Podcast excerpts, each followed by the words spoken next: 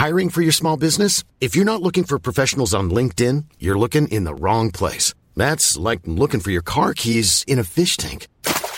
LinkedIn helps you hire professionals you can't find anywhere else, even those who aren't actively searching for a new job but might be open to the perfect role. In a given month, over 70% of LinkedIn users don't even visit other leading job sites. So start looking in the right place. With LinkedIn, you can hire professionals like a professional. Post your free job on linkedin.com slash people today.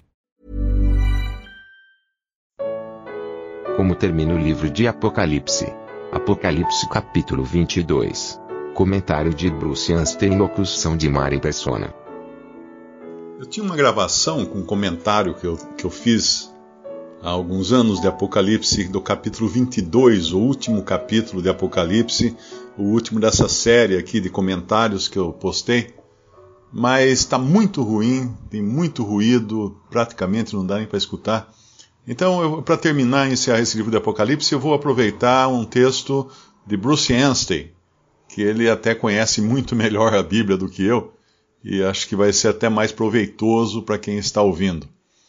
Ele começa o comentário falando do capítulo 22, ele volta um pouquinho no 21, falando de três coisas que caracterizarão a porção daqueles que estão na cidade.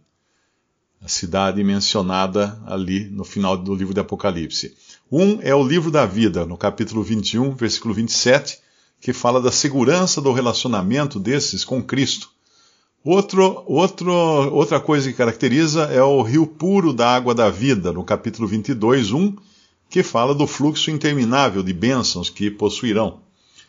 E a terceira coisa é a árvore da vida, capítulo 22, versículo 2, que fala da plenitude de satisfação do gozo da comunhão com Cristo. Então, no capítulo 22, versículos 1 a 5, as folhas da árvore serão para a saúde das nações sob a administração de Cristo e da Igreja, conforme fala Efésios 1:10, pela primeira vez na história as nações habitarão juntas pacificamente, e a animosidade que existe há milhares de anos entre as nações será tratada com a aplicação da justiça e não haverá mais guerra. Salmo 46:9. Eu só quero fazer um adendo aqui meu, do Mário, uh, que nós estamos falando não do, do estado eterno, hein? Nós estamos falando do mundo ainda durante o reinado de Cristo na terra, ou sobre a terra, melhor dizendo, quando haverá nações, porque no estado eterno não haverá mais nações. O estado eterno são os primeiros oito versículos do capítulo 21, porque não fala quase nada do estado eterno, já que a nossa mente, eh, criada para viver no tempo, não conseguiria compreender como serão as coisas depois da destruição de todas as coisas e a criação de novos céus e nova terra. Agora, voltando ao texto de Bruce Anstey, o Velho Testamento termina com um aviso de maldição, Malaquias 4, 6, mas o Novo Testamento termina com a promessa de não haver mais maldição. A servidão da corrupção que permeou a terra desde a queda do homem será eliminada, como fala Romanos 8, de 20 a 22. Em resumo, Deus vencerá o mal com o bem no final. Os servos do Cordeiro, que são os santos, renderão o serviço de louvor a ele. Eles verão seu rosto e os santos verão o rosto do Senhor literalmente, como explica 1 João 3,2. Mas aqui o rosto do Senhor, nesse capítulo 22, é usado figurativamente para indicar, intimidade. Nas suas testas estará o seu nome.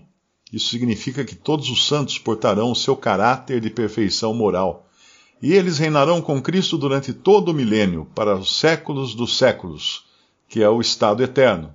Versículo 5 e também Daniel 7,18. Isso significa que o reinado de Cristo e da Igreja sobre a terra não continuará no estado eterno, pois não haverá necessidade de governo naquele dia uh, eterno. Então, nos versículos 6 a 21 do capítulo 22 de Apocalipse, nós temos não apenas as exortações finais do livro de Apocalipse, mas também uma conclusão que é apropriada para toda a palavra de Deus. E nessa, nessa parte, Bruce Anstey fala de três anúncios da vinda do Senhor. Ele escreve: Antes disso, os anjos e anciãos se comunicaram com João sobre eventos futuros, mas agora eles desvanecem ao fundo e o próprio Senhor é quem fala. Este é um final apropriado para o que foi revelado no livro. Ele anuncia sua vinda, eis que cedo venho, três vezes, de três maneiras diferentes, versículos 7, 12 e 20. Cada apresentação de sua vinda tem uma aplicação tanto para o crente quanto para o incrédulo. Capítulo 22, de 7 a 11, é o primeiro anúncio da vinda do Senhor e destina-se a nos livrar de nos estabelecermos neste mundo enquanto esperamos que ele venha. Se guardarmos em mente os juízos que estão prestes a cair sobre este mundo, isso terá o efeito prático em nossa vida para nos livrar do mundanismo. Como resultado, o curso de nossa vida será alterado, sabendo que o juízo está vindo sobre tudo o que vemos. Se corretamente considerados, nossas energias não serão desperdiçadas em construir o que é o que está sendo guardado para o fogo, eh, mas serão usadas para promover a causa de Cristo nesse mundo, como explica 2 Pedro 3:7. Admirando o que vê naquele momento ali, João tenta adorar aos pés do anjo, mas é repreendido por isso, versículos 8 a 9. Os anjos eram apenas instrumentos na instrução de João nos assuntos proféticos desse livro. Eles não deveriam ser feitos mais do que eram.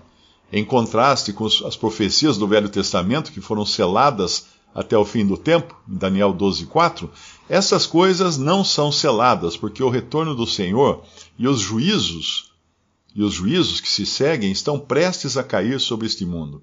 O Senhor, portanto, diz: Não seles as palavras da profecia deste livro, porque próximo está o tempo. Versículo 10. Então as coisas estarão em um estado permanente. Todos serão abençoados por Deus ou estarão sob o juízo de Deus, como fala o versículo 11. Nos versículos 12 ao 15, é o segundo anúncio da vinda do Senhor e está relacionado com o fato de que ele está trazendo a sua recompensa com ele. Versículo 12. Isto é uma alusão ao tribunal de Cristo que envolve o julgamento tanto dos crentes como dos incrédulos. Os perdidos serão julgados na aparição ou manifestação e no reino de Cristo. 2 Timóteo 4:1. Mas os crentes terão suas recompensas demonstradas naquele dia. Este é outro incentivo para se viver para Cristo.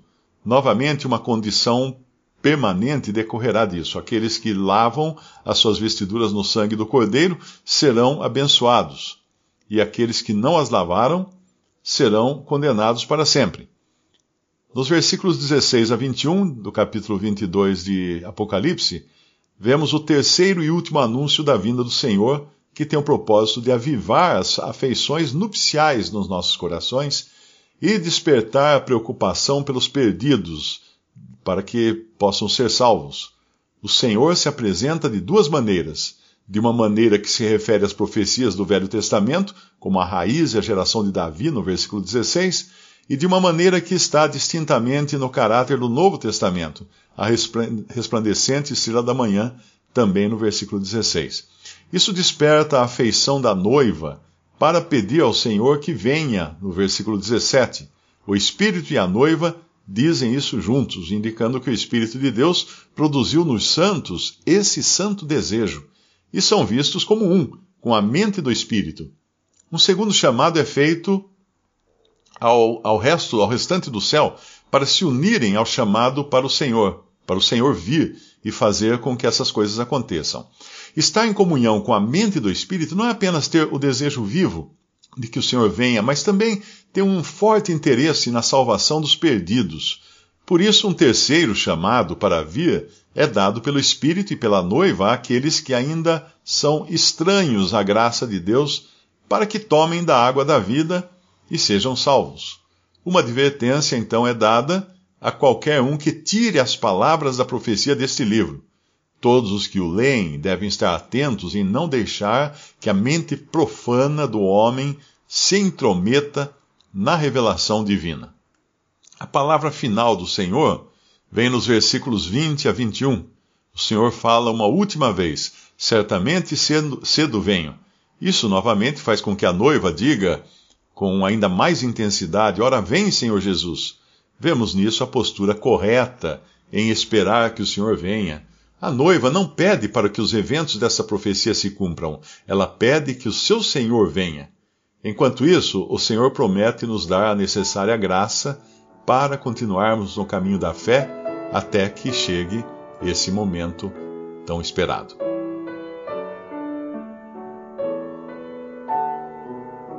Visite respondi.com.br. Visite também 3minutos.net.